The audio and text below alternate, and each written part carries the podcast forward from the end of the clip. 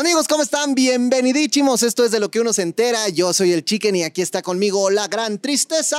¿Cómo estás, querida Statness? Hola, muy bien, muchas gracias. Emocionada por todo lo que estamos preparando. Oye, en esta ocasión tenemos un invitadazo espectacular, neta les va a encantar. Y yo les quiero platicar, antes de decirles quién es, Sí. que eh, voy a tratar de manejar un poco el don de la ubicuidad. Ok. Voy a tratar de ser omnipresente, de estar en todos los espacios, porque a lo mejor van Vas a ver a mis jugar a historias. ser Dios. Voy a jugar a ser Dios, porque a lo mejor en mis historias me van a ver lejos, pero acá me van a ver cerca. Sí, como que en dos lugares a la vez, uno menos divertido que el otro. Bueno, no, no, No, estoy diciendo que aquí no sea divertido, esto es muy divertido, Sí, sí, sí, pero sí. aquí estás encerrado y allá vas a estar viviendo la vida Es que, a tope. miren, amigos, estoy de luna de miel. Raro Claro. que lo diga. En este momento En estoy este de luna de miel. O sea, en este estoy momento, aquí. ¿cómo le estás haciendo? Para que vean, esto es la magia de los podcasts. ya no es la magia de la, es la magia de la televisión que se nos pegó un poquito. La magia del podcast. Pero eso no significa que vamos a dejar esto descuidado, al contrario. No, les preparamos cosas muy Preparamos bonitas. una ¿eh? serie de, de- de podcasts, mi querida Tristeza, que le van a encantar a la gente. Sí, no, no se pueden perder ninguna de estas tres semanas. Chicken va a andar muy en su viaje, pero nosotros vamos a estar acá. Es que eso de Bueno, los también viajes- Chicken va, Chicken va a estar acá también, pero... Sí, acá y allá. Es que esto de viajar es bonito, ¿no? Sí. Eres- Oye, sí. pero, o sea, ¿te vas? ¿Por qué te vas? Porque te vas Me de luna de me- a ver, yo me casé en mayo Sí. y luego fue como de junio, julio, agosto. Pero vamos a ir un crucero. Yo nunca me he subido a un barco. Te ibas a ir a Rusia. Me iba a ir a. No, a ver. Yo iba a ir a, A hacer ver. un crucero por el mar Báltico, que le llaman, que incluye varios países, Ajá. entre ellos Rusia. Ah, yo pensé que era directo a No, no, Rusia. era una parada de tres días en San Petersburgo. Ah, Y quisimos hacer esto, Jess y yo, porque la neta es que yo nunca me subí a un crucero y ella tampoco. Ok. No sé si tu amigo que nos estás oyendo o tu amiga que nos estás oyendo conozcas de cruceros o te has subido a algún crucero. ¿Tú has ido a un crucero triste? No, mira, después de ver Titanic en la infancia, ay, gracias, gracias. Qué bueno. Decidí. Qué bueno que yo ahorita ya estoy ahí. y- y bueno, ok. Pero el tema es que a mí sí me dieron ganitas. Entonces Es que dije, es muy "Vamos, interesante". A ver qué pasa, a ver qué tal jala. Pero iba a pasar por Rusia este crucero. ok. Con todo lo de la guerra, porque nosotros lo compramos mucho antes. Sí. Con todo lo de la Y también no fue en mayo que fue la boda, porque dijimos, vamos a esperarnos un poquito por el clima de aquella zona. Claro. Entonces dijimos, vamos a irnos hasta julio, agosto y ya ahora se concretó. Solo hubo unos pedillos, básicamente. Exactamente, que son que pues a mis amigos de Rusia se les ocurrió hacer la guerra, ¿verdad? Sí, dijo, Entonces- ¿va a venir Chicken? ¿Posponemos, o no Posponemos. posponemos? No, pues no, posponemos. Así Nos fue. peleamos Hazte ahorita. tú de cuenta que así fue. Entonces me quitaron el, el itinerario de Rusia. Claro. No me agregaron más países, pero me agregaron más tiempo en algunos países. Por ejemplo, Ah, en Riga estuvo voy a estar dos días, en Estocolmo dos días. Entonces, bueno. Aparte es un bien. lugar bastante atípico. Sí. Como que todo el mundo dice luna de miel. Pues digo, si la haces nacional, te vas a una playita Sí. o algún pueblito mágico. Si la haces internacional, todo el mundo dice como, pues París, la ciudad del amor, ¿no? sí, sí, sí. O yo qué sé, Roma, o estos lugares que son como más comunes. Pero sí está muy interesante el itinerario. que Finlandia. Letonia, Suecia, Dinamarca, está padre, ¿no? Sí. Caro, caro Suecia, dicen, ¿no? Como ya estando ahí. Ay, pues ojalá no, porque así que digas, uy, qué bárbaro, ¿cómo voy a llegar Lo de bueno es que pesudo al lugar? Siempre habrá un parque en donde dormir. Eso que ni qué. Eso no falta. yo siempre tengo un barco donde dormir, que Ah, eso es lo bueno, es yo me regreso, me Sí. trepo al barco y ahí me duermo. Sí. Está padre eso, ¿no? Entiendo que el crucero es como si fuera una ciudad flotante Ajá. en donde tienes restaurantes, bares. y tú ya llegas, todo. te bajas, recorres el lugar al que Claro. vas y te vuelves a subir y ya te vas al que sigue. Es una manera práctica de visitar Sí, muchos lugares. Sí, la verdad es una manera práctica de hacerlo. Y, y sobre todo cuando vas, pues, a un evento así, te acabas de casar Sí, o, o te comprometes, ¿no? Hoy que por cierto, que por cierto. hablando de compromisos, nuestro invitado de hoy se nos comprometió ya también, ¿eh? Mira, yo solo voy a decir, antes de decir el nombre, su prometida se llama igual que yo. Tristeza. Tristeza, no. se llama igual que yo, Carla, mi primer nombre. Ah, Carla Entonces, Fernanda. Todavía no les vamos a decir quién es, pero Carla está comprometida con este ser de luz. Este ser de luz que se ha caracterizado por ser una persona harto simpática. Quizá no muy alta de estatura. No, Pero en, sí en de eso humor. me parezco a él. Sí, yo también. en un el poco. nombre me parezco a ella, en la altura me parezco a él. Un humor espectacular. Sí, Un bigote espectacular. sí. Y un gran talento para muchas cosas. No solo para la comedia, también para la conducción. La comedia, la conducción, este, tenía un podcast que ahorita está en pausa, pero muy exitoso, con un personaje que es como alguien a quien quisieras abrazar y que te cante al oído. Muchachos, el día que yo no sé si estamos en jueves, en viernes, en sábado, en domingo, que es la magia del podcast, que tú lo puedes escuchar cuando quieras. Estamos disponibles desde el jueves, pero ustedes escúchenlo cuando quieran, escúchenlo. Pues este día está con nosotros el gran Mau Nieto. Yeah. Perdón, perdón por interrumpir. A ver, una disculpita. Eh, yo soy Alex Garza, de Corazón Grupero. Yo soy Esmeralda Ugalde. Y yo soy Héctor Navarro. Y les tenemos un anuncio. Por favor, no dejen de disfrutar del podcast de Corazón Grupero. El expediente. Todos los martes a las 3.30 de la tarde por TikTok y Facebook. Y no se olviden de descargarlo el viernes en YouTube y en todas las plataformas de audio. Y ahora sí, continúen con lo que estaban haciendo. Adelante. Pues se los dije, amigos, lo prometido es deuda y ya está con nosotros el gran Mau Nieto. Lo de gran no sé. Y oye, qué pena con la gente que está atrás de ti porque grito un chingo. Una disculpa, muchachos, a todos los que ni nos pelan, Sí, no los pelan. Están, están vendiendo un montón de. Pero somos gritones los dos. Llevo siete ventas en. Siete depas en tres semanas, dicen. y alguien se para allá. Güey, yo llevo 400 menciones ahorita. Oye, qué mal le fue al vato este, ¿verdad? El de los depas. A todos. Pues que para mí, pobrecitos. ¿Pero es culpa de quién eso? ¿Del jefe? Sí, o sea. Los, los obligó, los presionó. A ver, es que en los corporativos no tienen la idea de que entre más presumas tus logros, más gente va a, llegar.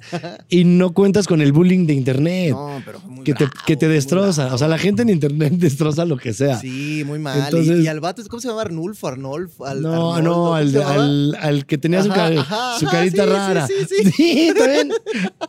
Pobrecito. Si no saben de qué estamos hablando, cuando acabe esta entrevista, busquen estos, estos niños que, que, que vendían depas y que, eran bastante fresas. Si no saben de qué estamos hablando, paguen internet. También, o sea, es como si no sabes ya qué es el, el tan odioso me amo, te amo ya. No, no, el, llamatrín. El llamatrín. aquí es muy popular la, es que, señora Es que aquí lo, ¿eh? hicieron popular en Venga la Alegría. se tenía que decir y se dijo. Sí, no, yo, yo no sé cómo le hizo Pato Borghetti para aguantar. Estoico, ¿no? Te, voy a contar algo rapidísimo. A ver. Hace poquito terminé, fíjate, fíjate cómo es uno. Sí, de lo, que, uno se entera. De lo que uno se entera. Acabo de terminar de hacer una película que ahorita vamos a eso. Ahorita ahondamos en eso. Pero terminando eh, toda la producción, hacen el, el Wrap It Up. Y uno de la de producción me dice, Mau, te tengo un mensaje. Y yo, ah, ¿de quién? Y me dice, de ti para ti. Y yo dije, ok, esto está interesante. Ok. Y le digo, ¿vamos? Y me dice, sí, te lo voy a dar aquí afuera. Entonces nos salimos, ya sabes que todo el mundo te aplaude y que muchas gracias y eh, ojalá nos veamos pronto, que no vuelves a ver nunca vuelves a ver a nadie nunca vuelves a ver a nadie en la producción. Pero todo el mundo quiere hacer una fiesta y todo. Nos salimos y el güey empieza a hacer, ok, eh, yo no soy como la, esta chava que hace el llamatrina. Esto es algo real. Es un mensaje del cosmos de ti para ti. Ah, la y, y, ahí tantita risita te quiso dar o, leve. Entonces él se sienta en una banquita y, y, yo estoy parado. Entonces yo me pongo serio, como diciendo, voy a respetar la buena acción. Tu proceso. el proceso. y empieza, y empieza conectando. Ya, Max es una. igualito. Igual. Igualito. Entonces yo dije, no, no, es, me están grabando. O sea, te juro que yo pensé. Sí, sí, dijiste, esto lo van a usar, es una broma. Esto lo está, usando la producción porque es una broma. Van a decir, vamos, queremos grabar las reacciones. Y tal vez lo es. Ajá, Todavía no lo descubro. Pero yo estaba como, no me voy a reír, no voy a burlar de él. O sea, tú te mantuviste estoico, Estoico todo el tiempo y al final todavía le di las gracias. o sea, ah, yo, un tipazo. Y justo pensé en Pato Borghetti, en cómo, y en William y a la gente que estaba ahí, no, era Roger, cómo no se reían. O sea. Es difícil, pero eso, eso, eso habla de que eres un profesional, Mauricio. Soy un profesional de la actuación. Otra cosa. De la actuación, estaba practicando mi actuación. Oye, este, pero ¿y qué, ¿y qué película estabas haciendo o qué? ¿Se, ah, ¿se vale rajar o no? No, sí se vale. Eh, estábamos haciendo una que se va a llamar Señora Serial. Ok. Que eh, protagoniza a Mónica Huarte. Que es divertidísima, ¿no? Mónica Huarte es, un personaje encantador en todos los sentidos. O sea, yo conviví, yo no la conocía en persona, solo la había visto en películas y ya sabía que era divertida, pero la realidad es que me, se me hizo una persona fascinante y, tan sencilla. Era lo que te dice, como muy easy going ella, ¿no? todo el tiempo es como buena onda, como y todo el tiempo, ¿Y cómo estás, Mau? ¿Y qué onda? Qué gusto conocerte. Quiero ver uno de tus shows. ¿La viste alguna vez en Avenida Q? No. Ah, bueno, pues ella era así uno de los pop de, la Avenida Q. Ok, Y entonces hablaba y claro que sí. Y entonces yo decía, no, está que bien actúa. Pero luego la vi hablar normal y, dije, no, no actúa, es ella en realidad. Y así es, o sea, como, haz cuenta que estás viendo un puppet amable todo el tiempo y divertido y es una tipaza. Entonces, es una película que protagoniza ella, que la trama está muy interesante. No sé si la puedo decir, pero digamos que es una, una señora, una, pues, no sé si señora, una persona de más de 40 tal vez. Ah, que, a nosotros ya no nos conviene decir que son señores. Es que ajá, a, eso quería llegar, pero yo tengo 36, tú por ahí andas. Yo pues más, más menos, ¿no? Más, menos. Quiero seguir diciendo que 28, pero ya luego no me la compran. Sí, ya en Disney ya no ya no, ya no, ya no, ya no, ya no, ya digo O sea, ya no vamos a conducir un podcast para Disney. Pero Roger siguen creyendo que tiene 24. Yo sigo creyendo que Roger tiene un 24 pues o un pacto con el diablo. O, sí, o las dos. Nadie tiene ese abdomen tan perfecto con más de 40. Ni esa cara también, o sea, porque no se ve de los 48. tantos, ajá. A sus Abrazo, mi Roger. Abrazo a Roger, que lo amo. Pero ¿estás de acuerdo que, bueno, señora entrada, digamos, en, Arjona ya le hubiera dicho de las cuatro décadas. De las cuatro décadas. Pero Arjona era un chicuelo cuando sacó esa canción. Eso también. Ahorita ya. No sé si ahora Arjona, cuando cante La Señora de las Cuatro Décadas, ya, ya se ve raro, ¿no? Sí, ya se, ya se ve como señor morboso. ya, como. Viejo verde. Viejo verde, ¿no? Sí, exacto. Entonces, eh, ella se vuelve influencer o se quiere volver influencer y de repente se da cuenta que mucha gente le tira hate y empieza a secuestrar a sus haters. Qué bonito. Eso, es la sería, eso, deberíamos hacer todos en la vida, ¿no? Entonces por eso se llama señora serial, porque eh, no quiero decir si los mata o no, pero empieza pero, pero, pero trata. De, ahí, va. Y, se vale decir tu, yo Soy, yo soy el, el, manager, el que trabaja en la agencia, y soy el manager de todos los influencers. Uno de ellos es ella cuando llega a la, a la agencia. Entonces, pues esperemos ahí el siguiente año que sale. Es, divertido esto, Mau, porque, a ver, ahí te va. Y, y, tú dime la neta. De pronto tú eres una persona que yo creo, y esta es mi percepción, si mañana se apagan todas las redes sociales, pues tú no te vas a quedar sin chamba, porque al final pues de cuentas tú no te dedicas a eso. No, exactamente. Lo que tú haces en redes sociales es como un añadido de, de tu chamba, ¿no? Mira, yo odio las redes sociales, o sea, ya no puedo. ya subo así de que, miren, o sea, si yo pudiera subir una foto de mi celular y ya. Claro. ¿Sabes? O sea, y ya está, y se acabó. Entonces, finalmente tu chamba es otra. Las redes sociales te ayudan a eso, pero, pero tu chamba es otra. Sí, lo mío, tú sabes, es el, el stand-up, la comedia. Y he descubierto que ahorita la, bueno, llevo un rato ya haciendo cosillas en televisión y me gusta un montón hacer televisión, pero... Que, eso también está padre, ¿no? ¿Sabes por qué está padre? Porque me deslindo un montón de las redes sociales. Es decir, yo no tengo idea lo que han comentado de mí en 100 Latinos o ahora en la academia. En la academia.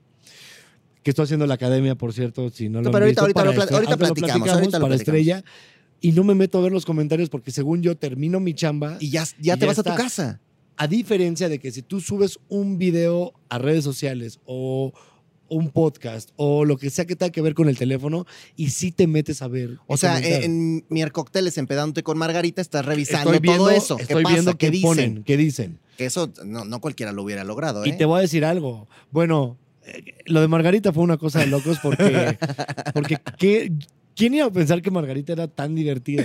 Pues qué bueno que lo pensaste para llevarla y que funcionara, ¿no? Te voy a decir algo que no fue un gol mío fue un gol eh, tanto de Azteca como de Estrella TV, porque eran los premios de la radio, que por primera vez hacían Azteca y, Estrella TV juntos. Sí. Entonces, yo como conductor de Estrella TV, que soy de casa, entonces mi, mi tarea era llevar a todos los, los músicos y todas y todes, llevarlos al backstage a platicar y entrevistarlos. Entonces yo le dije a mi manager, y si en vez de entrevistarlos de cómo te sentiste y cuál vas a cantar y todo lo que siempre sí, lo hacemos, clásico, los lugares comunes.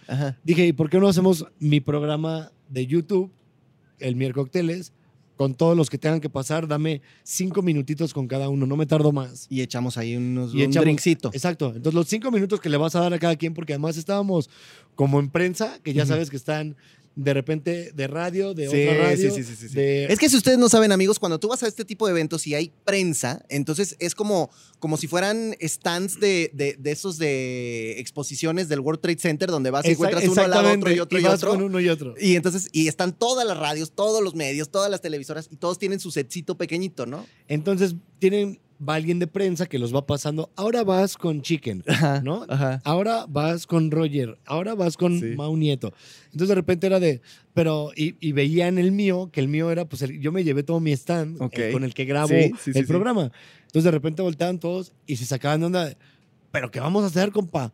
Porque la mayoría. Pues, sí, pues tenías el Santa Fe Clan y a toda esa banda, ¿no? Sí, o, a los de Grupo Firme. Exacto. Los de Firme yo ya los conocía porque yo ya había hecho los premios de la radio en Houston hace dos años. Bueno, 19, sí. Sí, sí, sí. Ahora, sí, dos años.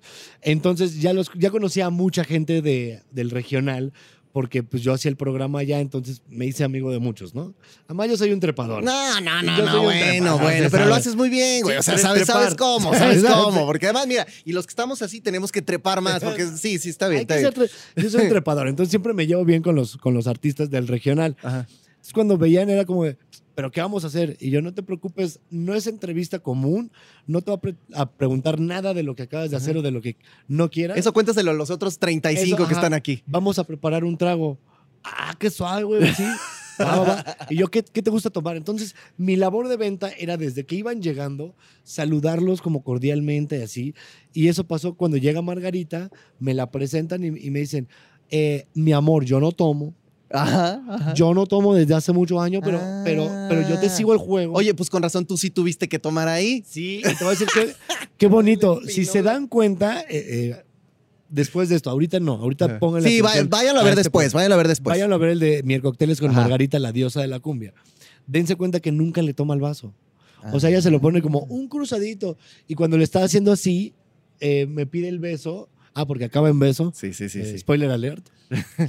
Y ahí nos reímos y bla, bla, pero nunca le toma porque ella no toma. Oye, pero está bien eso, ¿no? Está muy bien. Está padre. Yo no sabía, entonces todo el relajo que se hizo y tenía de repente ya a toda la gente de prensa de acá, de acá y a los que eh, nunca habían visto a Margarita cotorreando, ya los tenía como espectadores también. Y divertidísimos. fue muy divertido. Y cuando se fue, ¿cómo se fue? Se despidió padrísimo de ti. Mi amor, te amo. Y, cuando quieras hacemos otra cosa. Y yo cuando quieras voy a tu programa. Y yo, dije, aquí era momento de que todo el mundo le invitara a lo que sea porque estaba Estaba feliz. estaba feliz. Y ese, eso, eso fue un golazo. No, pero estuvo muy bien. Ahora, yo te decía antes de eso, es que eso es lo padre de platicar con Mau porque vas en una cosa y luego otra y otra y otra, pero te decía que, que si apagan las redes sociales, ah. tú no... Y, por qué te digo ese comentario?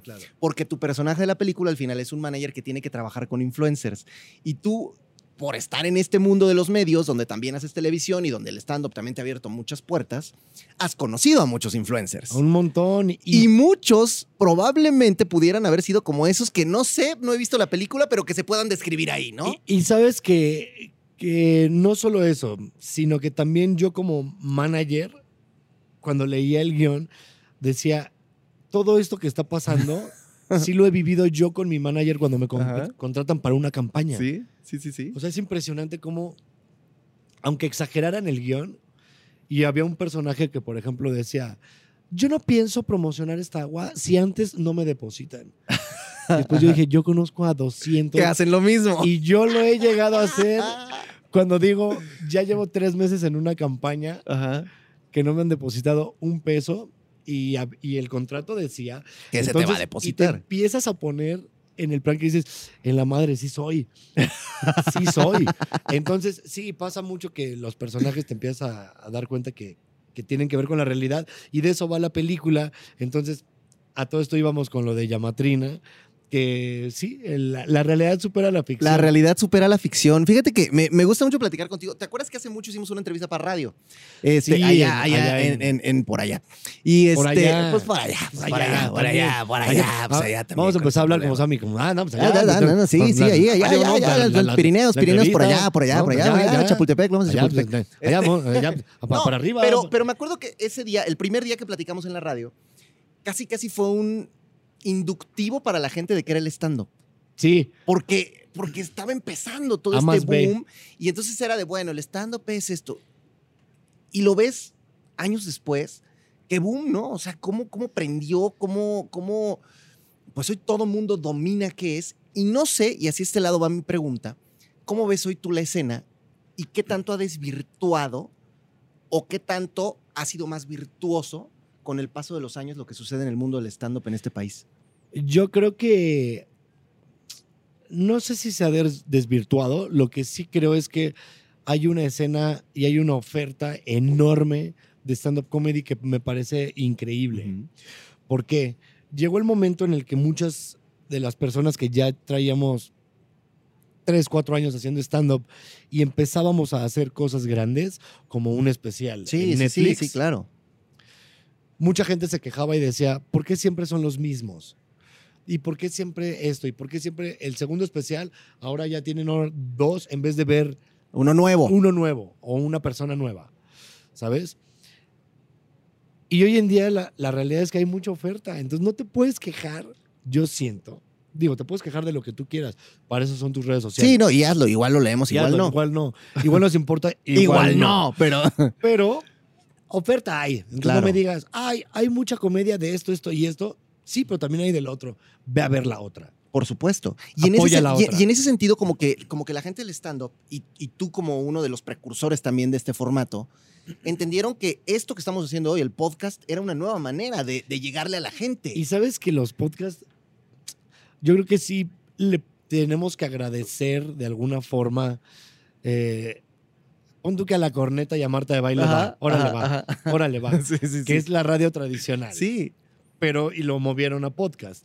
Sin embargo, yo creo que en México los primeros y las primeras que hicieron podcast fueron estandoperos y estandoperas. Sí, y es la realidad. O sea, al final de cuentas la gente entendió hoy, o sea, todo el fenómeno que hoy vemos y que a lo mejor probablemente hoy en día los máximos exponentes sea la cotorriza, pero, pero a ver, lo que hiciste tú, lo que hizo Robert con el cojo, lo que, o sea, varios, ¿no? Que han hecho cosas bien interesantes, han hecho que hoy la gente también en este país empiece a consumir estos contenidos de podcast y hoy el podcast ya es un y, must en México. Y que te des cuenta que, que no solo debes tener a comediantes conduciendo o que no solo debe haber temas de comedia, amor, desamor o de eh, tarugadas a lo que voy es, nos dimos cuenta que el podcast es un formato que puede llegar con cualquier tipo de contenido, incluso promocional de canales. No, y, exactamente que es lo que se hace, chicos. Es lo que estoy diciendo. Eh, y está bien, porque es una oferta para alguien que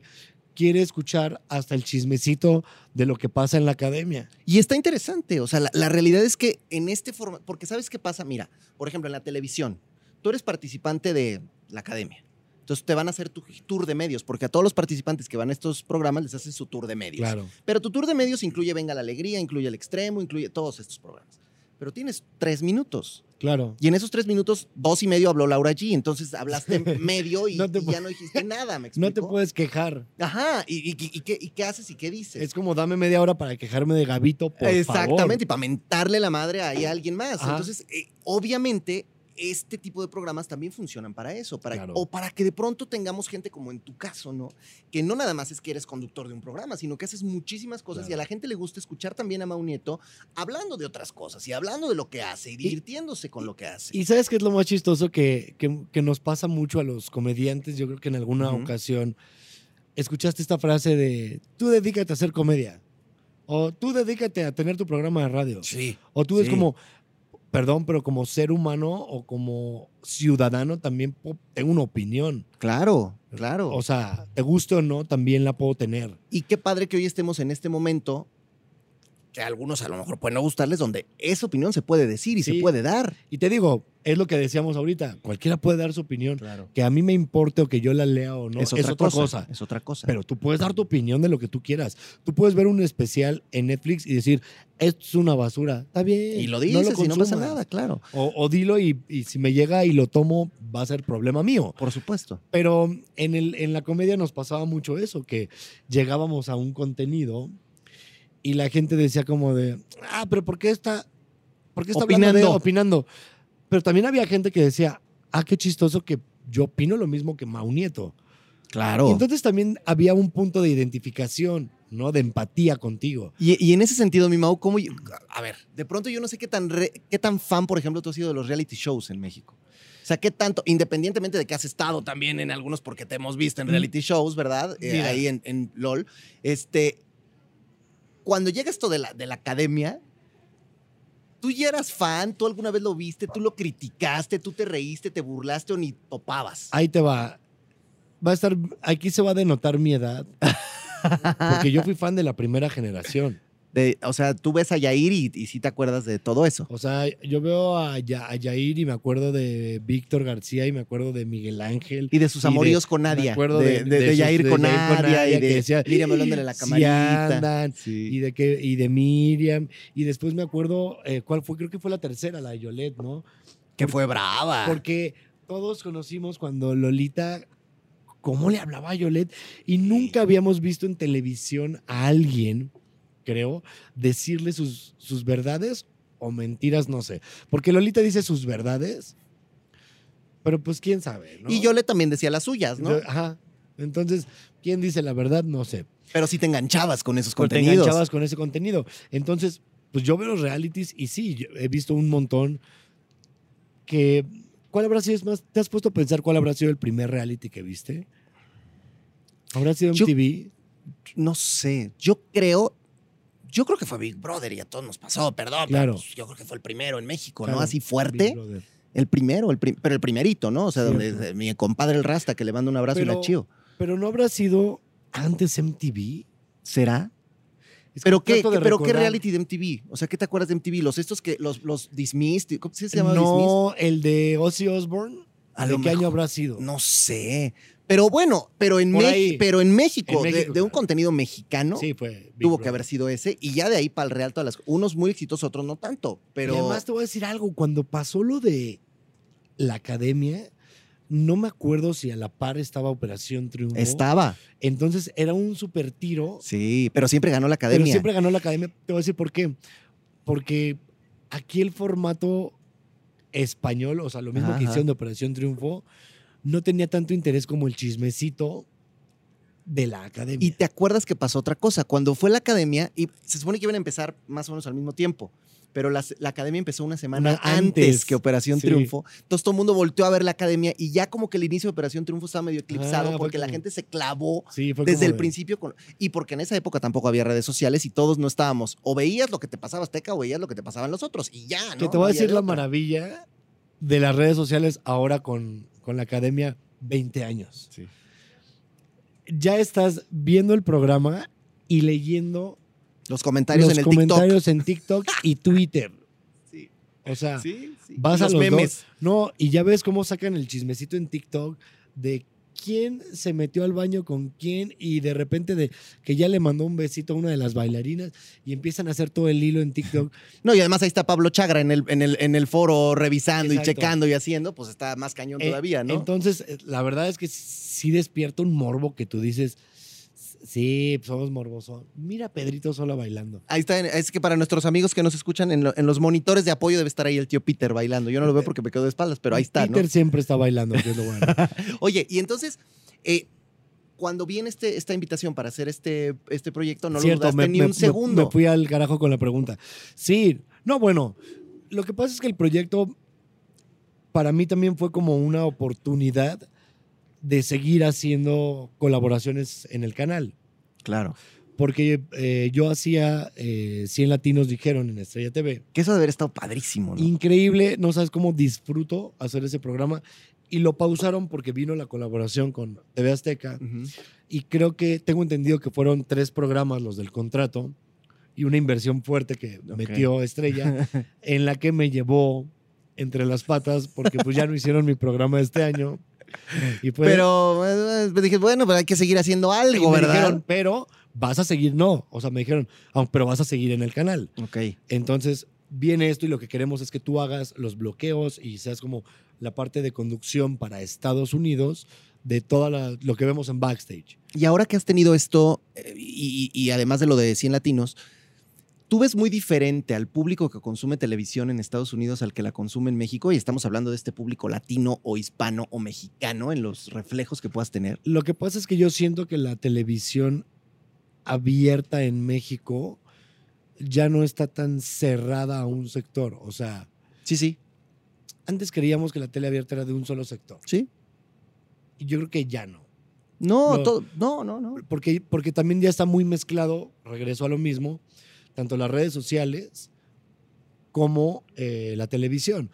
Entonces, de repente tienes a gente de todas las edades y de todo tipo comentando acerca de la academia. Sí. Entonces, el público que lo ve en Estados Unidos, yo creo que todavía es un público que, ahí te va, como la gente que se fue hace muchos años a Estados Unidos y está trabajando allá, es al que vamos dirigidos. Es más como la vieja escuela. La vieja escuela, exactamente. Este público que, que, requiere incluso que el formato se lo manejes distinto. Vaya, todavía les gusta que salgan bailarinas. Claro. Sí, y den vueltecitas y así. Que, nos pasa y todo esto. Eh, exacto, que acá tú dices como que ya no va. No. no Incluso hasta sería más criticado. ¿no? Criticado. Y allá es como. Es más, yo creo que le está yendo tan bien a la academia en Estados Unidos, porque muchos de ellos tal vez se fueron hace 15, 20 años y se acuerdan de la primera academia de aquí. Claro, claro. Entonces, lo que nos dice mucha gente del canal también están jugando con la nostalgia de la gente que lleva años viviendo en Estados Unidos y extraña contenido de México. Claro.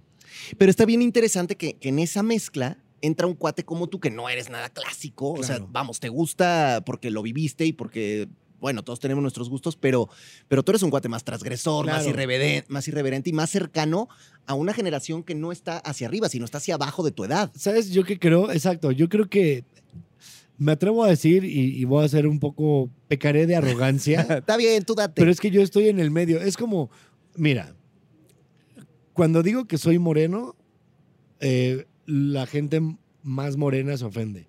Porque dice, nah, nah, este güey es moreno. Y cuando digo que soy blanco con mis amigos blancos, es de, tú eres el más moreno entre nosotros. No, pues Entonces siempre estoy en la, la mitad. Siempre toda la mitad. Pero eso es bueno. Pero eso pasa también con mi edad. Y es a lo que quería llegar. Llega un punto donde no soy tan clásico para conducir la academia como principal, pero tampoco estoy tan joven como para no hacer algo. Como para hacer la cabina de TikTok. Exacto, como, para hacer la cabina de TikTok. Como para salir haciendo mis TikToks. o sea, estoy ahí en el medio, ¿no? En la lucha de sabemos quién es y que es comediante y que hace esto, pero también lo podemos ver en un proyecto un poquito más clásico. Ahora, no es lo mismo conducir un reality que participar en un reality. Ah, y, menos en el que estuviste, que los vimos a todos que, que sufrían. Tú cortate el bigote, haciendo cosas que yo decía, mi Mau, pero ¿qué está pasando, no? Sí, y cuando haces LOL, por ejemplo, eh, que es un proyecto de Amazon, claro que me gustaría conducirlo. Y yo creo que a todos los comediantes, conductores, eh, locutores, dirías, es un proyecto que me gustaría agarrar y conducir. Pues sí, pero lo tiene alguien que lleva años. Sí. Entonces, también necesitas figuras que llevan años haciendo televisión para que la gente los siga reconociendo y creo que está bien. Porque Eugenio es la vieja escuela, pero también se ha modernizado. Claro, porque también está en TikTok y también hace cosas.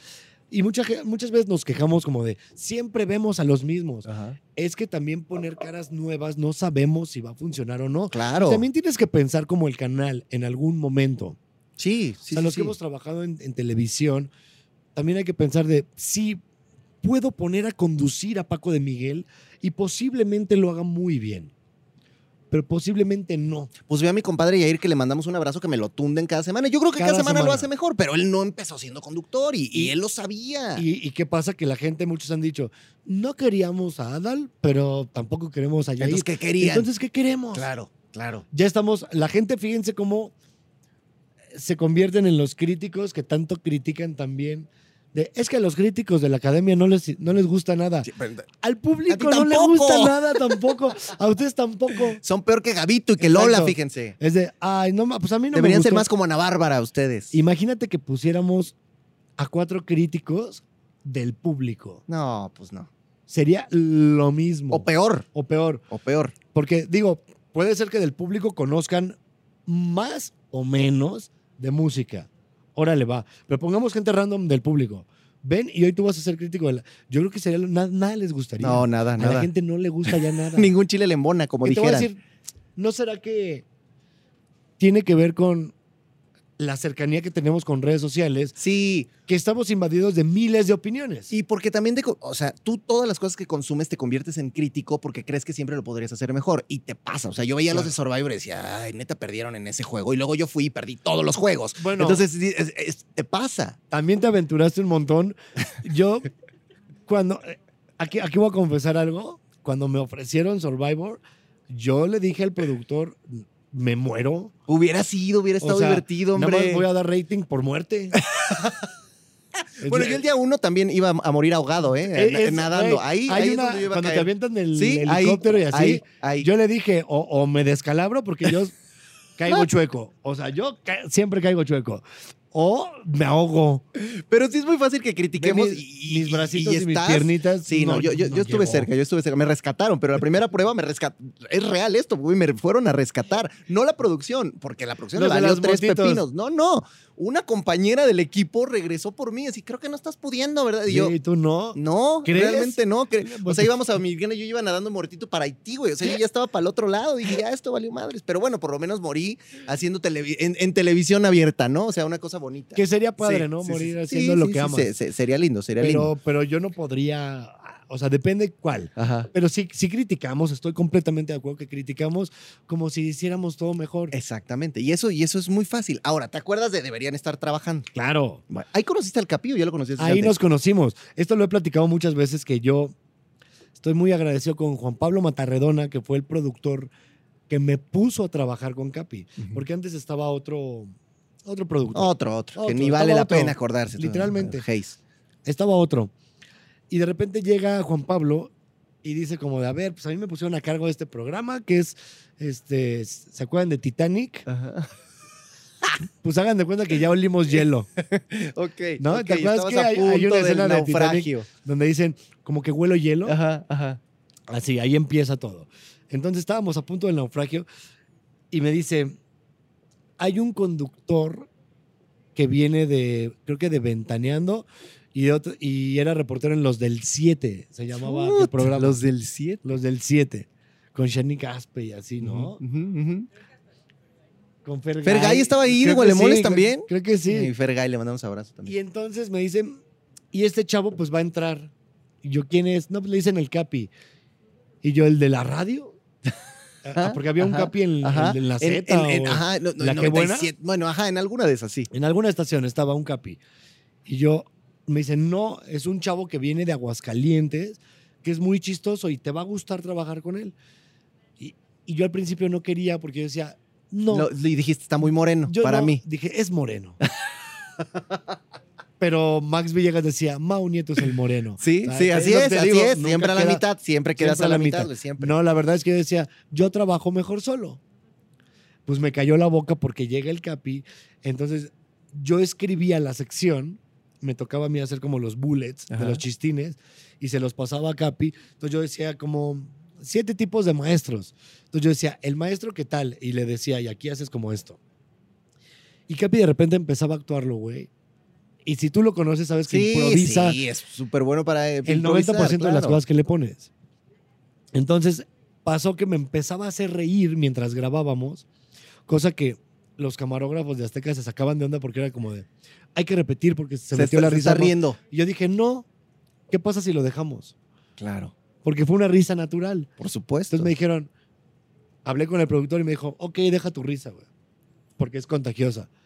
Entonces, cada que Capi hacía una tarugada, güey, y yo me reía naturalmente. Ahí repuntaba. Era, cuando. El agujazo, pum, pum, pum, pum, pum. decía como de, claro, porque es muy gracioso lo que hizo Capi. O sea, tiene todo el sentido que este güey se esté riendo naturalmente, porque es, es, es, muy gracioso. Entonces, de repente empezó a ver una química entre él y yo, que pues. Y de ahí se hicieron compas. Casi sexual. Para toda la vida. Bueno, casi, qué bueno que aclaraste el casi, porque muchos hubiéramos pensado que no.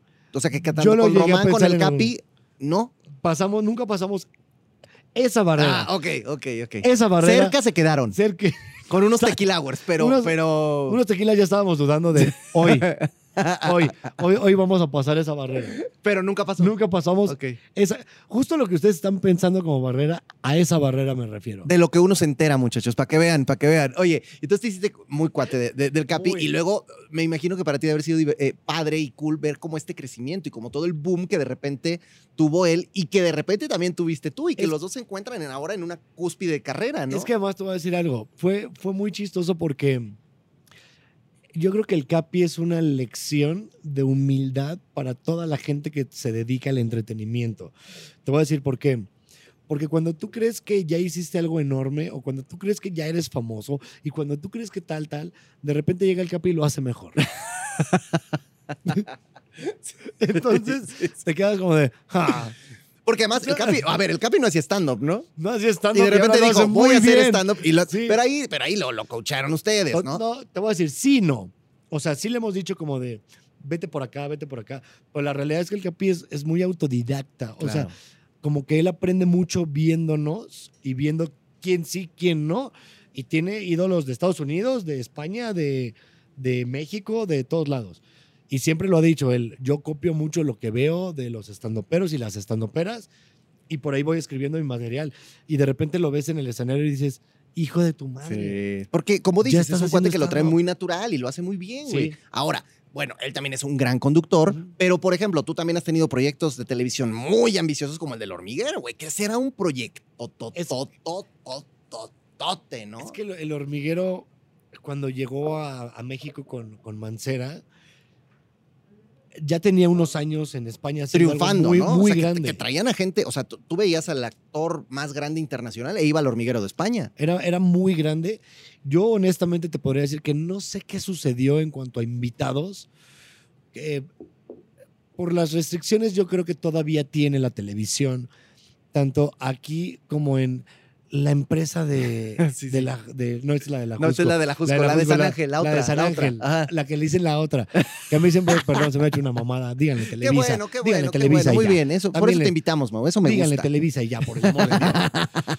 Eh, pero entonces todos como de no puedes entrar y a una porque ya después no puedes ir a la otra. Entonces era un tema porque teníamos invitados que tanto le pegaban a Televisa como Molotov y de repente no podían venir al hormiguero porque los vetaban en Televisa Radio. Y, querían ir y entonces ya no los tocaban. Entonces, como deja que los artistas, cualquiera que sea su arte, vayan a todas las televisoras. Claro. A todas. Porque además en el hormiguero el presupuesto era abiertísimo. Era Tú puedes hacer lo que se te hincha. O sea, tú te ponías tu batita y decías, hago lo que quieras. Yo me ponía la bata y decíamos, vamos a explotar un coche. Y yo, claro que vamos a explotar un coche. Y de repente veías al productor y todos con cascos diciendo como de, ok, háganse todos para atrás porque alguien se va a morir porque son unos estúpidos. Ahora, estúpidos me refería a los, los, que conducíamos la sección, porque yo tenía a gente que literalmente hacía, eran físicos y químicos. Que se dedicaban a que eso. se dedicaban a eso. Entonces había un presupuestote y era un proyectazo, pero también teníamos problema con que mucha gente no quería venir porque los vetaban en el otro lado y era de, por el amor de Dios. No, y no sé, o sea, yo, yo sí creo mucho en estas frases que a lo mejor también es un lugar común, pero cuando dicen, a veces México no está preparado todavía para ciertos proyectos. Es verdad. Yo creo que, yo creo que todavía no estábamos, a lo mejor hoy el hormiguero hubiera sido otro golpe distinto, pero en esa época... Pues y, y, esa época estamos hablando que no tiene tanto, que habrá sido hace 7, 8 años. 2014 fue. Empezamos en 2014 y terminamos en 2015. Bueno, estuvo bien. yo me divertí un montón. La verdad es que para mí salir y hacer ciencia, porque la gente luego eso es muy chistoso. Todavía me encuentro gente del hormiguero que me dice, yo creía que era científico. Ay, o sea, porque todavía no tenías el bigote así, era más creíble. No, Lo tenías más cortito. Esto ya te quita la credibilidad. Ya, ahí ya, ahí ya. O, eres chef o eres cantante, ¿no? o sea, una de dos. O tatuador. O tatuador, o tatuador. Sí, sí, sí, sí. Y ya cuando la gente eh, empezó a verme después haciendo stand-up o en redes sociales, eran como de, ¿Qué? ¿El científico del hormiguero dice groserías? Bueno, hubiera sido un exitazo, ¿no? Un científico haciendo stand-up. ¿Sabes que después propusimos un programa para Discovery o para National Geographic, una cosa así? Un programa conmigo donde íbamos a hacer ciencia. Había un programa británico hace muchos años, no me acuerdo cómo se llamaba, donde literalmente él salía a las calles y explicaba cosas científicas como en pequeño y luego lo hacía muy grande, muy al estilo hormiguero. Sí, sí, sí, sí. Entonces ellos querían que yo lo condujera y nunca aterrizamos el proyecto, no sé por qué, lo voy a retomar. Pero hubiera estado, pero, pero, eso hubiera, estado muy bien, claro. Y, creo que México ya está más preparado, ¿no? Ojalá Además que estaba padre porque estabas tú, estaba, ahí estaba Urbina también, estuvo antes Urbina, Él estaba ahí también haciendo sus todas las pruebas trepaba y todo, ¿no? Todas las pruebas físicas que ponían en la isla, todavía no estaba Survivor. No, era la isla. Pero era la isla, las hacía la Urbina. es lo que la gente no sabe. Y muchas veces cuando él salía a hacer todo su, su show, aunque no ganara en la prueba, pues el baboso él, las diseñaba. Claro, claro. Entonces era como de, puse esta prueba muy difícil. No, porque además ustedes deberían conocer a Urbin, es un loco, o sea, está, enfermo. Sí, sí, sí, tiene. Pero enfermo bien. Sí, enfermo bien porque es enfermo hacia el pro del deporte. Sí, porque cuando cosas como así, ¿no? Cuando salió de Survivor estaba enfermo mal. No, y sin diente, y chimuelo. Chimuelo. no, no, todo, flaquito. Yo le aventé dos monedas cuando salió y, se enojó tantito, pero sí, lo vi ahí, dije, ¿qué hacía? Tenía amibas. Sí. De, todo. Pero sí, fue un proyectazo que también se aventó. Para mí, un golazo de Azteca haber hecho el hormiguero. No sé si, como dices, no sé si fue la época bonita, pero y, eso venía de deberían estar trabajando. O sea, claro. ahí me conocieron y fue como de, ah, pues Mau también puede estar a cuadro. Esto está padre porque, amigos, lo que hoy pues me gusta reconocer aquí con Mau es este deseo y este gusto que también tú tienes por la televisión. O sea, que no han caído como de, es el estandopero que es exitoso y que es chingón y que ya lo hace bien acá y que de repente le han llegado proyectos de tele que ha aprovechado bien, sino que también es una cosa que, te gusta, o sea, que, que, disfrutas mucho hacer. Y además de que me gusta y disfruto un montón hacer televisión, pues también me gusta comer tres veces al día.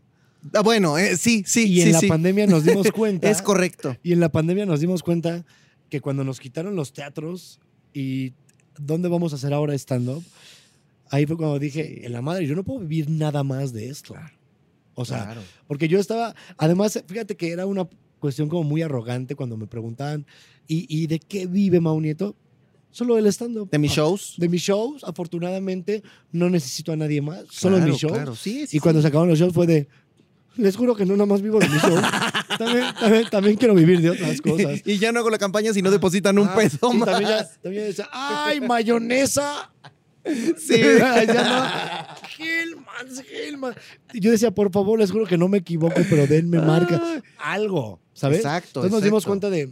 Yo le, le decía en alguna ocasión a mi futura esposa ¿Ya? me caso el siguiente año, ya en, abril. qué bueno, porque yo, yo decía, es ¿sí se irá a cuajar esa relación o no? Porque yo veía a mi Carlita ahí entregada, siempre yendo, viniendo, o sea, con todo. Y, Desde dije, Tijuana. ¿qué está pasando, no? O sea, bien, bien, me gusta, me para gusta. que te des cuenta de la amistad, cómo está. ¿Sabes quién nos va a casar? ¿Quién? El Capi y Sofía Niño Rivera. ¿Cómo? Sí. Oye, pues, muy legal eso, ¿no? Muy legal bueno, va a haber una boda legal. Y ya luego, y ya luego el gobierno y luego vamos a hacer una ceremonia porque no somos religiosos. Pero hazlo, pero haz lives o algo para que todo el mundo vea, o sea, porque eso va a estar bueno. Sí, él la vamos a vender. Ah, hagan, no, bien. Amigos de TV y lo que quieran, ya saben, exclusiva. TV y algo. Pues es que no sé si es novela, no. Todas esas madres, vayan. Voy a sacar mi TV y podcast.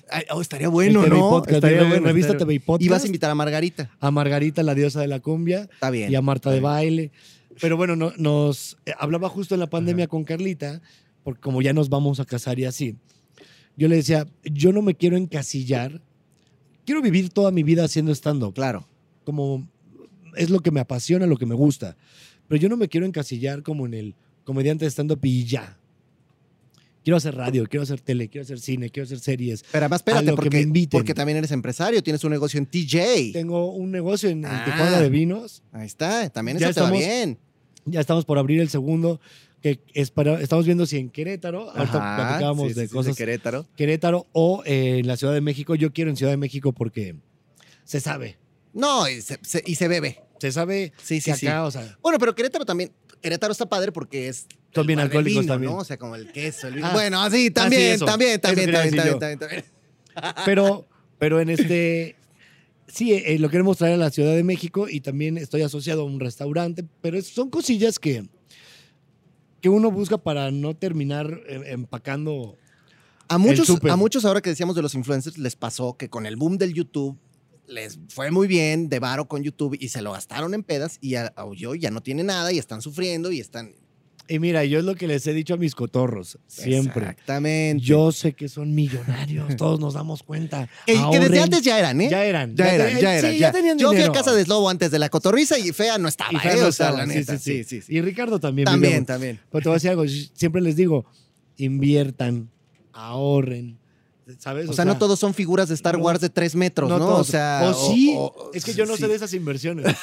Porque igual dicen que los muñecos hay muñequitos muy caros. Sí, sí, sí. Pues sí, seguramente tienen cosas que son muy caras. Claro. No lo sé. Pero la verdad es que también tienes que, que diversificar tu cartera de. Ves muy, ves muy gastalones esos muchachos. Pues muy yo veo, este. Yo veo gastalones. Nada más con los tenis que se compra Ricardo ah. cada semana, que yo, bueno, que ni se los compra, pero igual tiene, ¿no? O sea, pero, o sea, lo que voy es, gastamos a lo pendejo. Sí, sí. Entonces llega el momento donde dices, tienes que hacer otras cosas. Y no me puedo quedar yo tampoco en, en si se acaba el stand-up por lo que tú quieras. Sí. ¿Qué más sabes hacer? Claro. ¿Qué más ofreces? Es como a un influencer, la diferencia con el influencer es que le cierras su TikTok ¿Y valió? donde bailan. ¿Y ya está? ¿Y qué le pones a hacer? Nada. Necesito que hagas algo más. Ya, hablo como papá, perdón. Pero es real, pero tienes razón. Ponte a hacer algo Además, ya en edad estarías, ¿eh? Ya en edad, no, bueno, ya. ya, a los 14 fue mi primer susto. Que te, da, no, imagínate. Imagínate ahorita mi, mi hijo no, ya, estaría, ya, sería, sí, ya estaría en la academia, mi niño. ya estaría. Ya estaría yo peleándome con Gavito. con Gavito y con Lola. pero, pero es real que hables como papá porque sí es cierto. O sea, a ver, hay que hacer algo con la lana, ¿no? Exacto. Y, ahí también tengo un podcast de que se llama Quedo Atento, de Banco Azteca también. Mira qué bonito. Y ahí, ahí estás preocupado también por la lana. Ahí estamos. Si era de Banco Azteca, te tenías que preocupar de la lana. Por la lana, claro. Ahí era. Sí, ahí hablamos del mundo Godín, que mira qué bonito es. Mira, todos, nadie nos pela, todo el mundo está enfocado. Tú le puedes... Amigos que nos escuchan en Spotify, es que atrás de nosotros hay mucha gente que está trabajando aquí en Azteca Digital. Que, claramente, mira, y ellos ni nos pelan. Nosotros, o sea, te puedes parar aquí al lado de mi compadre de la boina, no te va a pelar. Pero ve cómo cambia de un mail a otro. No, sí, sí, sí, todo, todo, todo. Esas son habilidades adquiridas. Mientras pone todo en Excel en chinga. En su currículum ya van a poner, yo trabajé en Azteca Digital donde todo el mundo me gritaba. Y, checa con cronómetro si sí. duró los 30 segundos de comercial. Sí, exacto. Listo, vámonos. Así está, así está, así Siguiente mantecada, vámonos. lo único que están reclamando ellos es por qué no están haciendo home office, ¿no? O sea, ellos creo que sí lo necesitarían un poco. Sí, no, porque llegó un momento donde la home office ya era de sácame de aquí. Sí, también es cierto, también es cierto. Ya como que estar en boxers y pijama ya no era tan padre, ¿no? Es que sabes que creo que tendríamos que mover el, el, el formato y que sea unos días unos en casa y otros días en oficina. Y así le vas variando. Le vas moviendo. Pero sí dos, tres ditas, ¿eh? porque también salir era una Es como en la prepa, una novia y luego tenías otra, le ibas variando. Y en la semana podías tener dos. En la semana podías tener De lunes a miércoles. O andabas, primero andabas con la de la secundaria 150 y luego con la de la 23. ¿No? Uniforme café y uniforme verde, mano. Entonces te ibas metiendo. Con razón a los 14 el primer susto, ¿no? Exacto. Porque iba en escuela de gobierno, ahora me Exactamente, exactamente. Para que vean, para que vean que mi Mau pretencioso nunca ha sido, ¿eh? Exacto.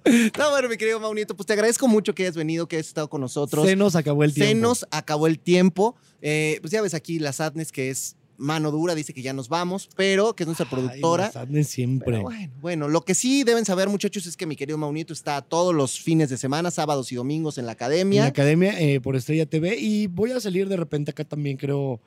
Pues ahí, voy, a, voy a colar en la cámara. Pues estaría bien. Estaría Un día voy a poner al lado de Yair así. Hazlo, hazlo, hazlo. Eh, o dile a William, llégale tantito unos minutos y ya te pones ahí. William es muy buena persona. Sí es, sí es, pero por eso le puedes decir, llégale y que se Para llegar y empujarlo nomás. ¿Sí? Y me pongo en el lugar de Vanessa. O, eh, y con los, si los vestidos se te ven como a ella, igual vas. Mm, yo creo que tengo un poco más de panza que ella. Bueno, pero no como el Capi tampoco. No como, no, bueno. Ah, bueno. Ah, bueno, el Capi. Y de Román hablamos. De, bueno, no, Saludos a mi Román. Besos. Te queremos, Román. Está bien, está bueno. Gracias, mi querido Mau. y para si algún despistado todavía no te encuentra en las que no te encantan redes sociales, ¿dónde te sigue? Arroba Mau Nieto en eh, Instagram nada más. Y creo que tengo TikTok como Mau Nieto con doble O. Ahorita vamos a hacer aquí un bailecito y lo subimos. ¿Te parece la idea? Sí. este, creo que sí he subido como cinco cosas a TikTok, pero ahí estamos. Muy bien, muy bien. Él es Mau Nieto. Yo soy el Chicken y esto es de lo que uno se entera. Querida Tristeza, ¿qué te pareció el gran Mau Nieto? Yo soy gran fan de Mau. Siempre es una persona muy amigable, muy amable. Es muy chistoso. Yo soy fan de su comedia, entonces excelente servicio, me voy muy feliz. Me dio mucha risa que recordaran el momento en el que Margarita le planta un beso después de hacer Margarita. Yo vi ese video y casi me da el patatús. Dije, Carla me lo va a divorciar antes de casarse. Pero, bueno, obviamente se entiende que es parte de la chamba. Muy divertido todo. Y pues lo más padre es que probablemente después entrevistemos a alguno de sus amigos. Y luego, como dijiste, excelente servicio, hay que traer al chilero también, entonces, ¿no? Bueno, le mandamos un abrazo al, buen chilero. Pues nos vamos, muchachos. Esto fue de lo que uno se entera. Gracias, querida Tristeza. Gracias a ti por estar aquí y al mismo tiempo estar allá. Ah, para que vean, andamos en todo. Si, si ven mis historias, estoy con Mauniento y al mismo tiempo, probablemente en Bélgica o quién sabe dónde. En fin. Lo que importa es que nos traigas llaveritos de todos lados. Llaveritos e imanes. Llaveritos e imanes. Yo soy el Chicken. Adiós.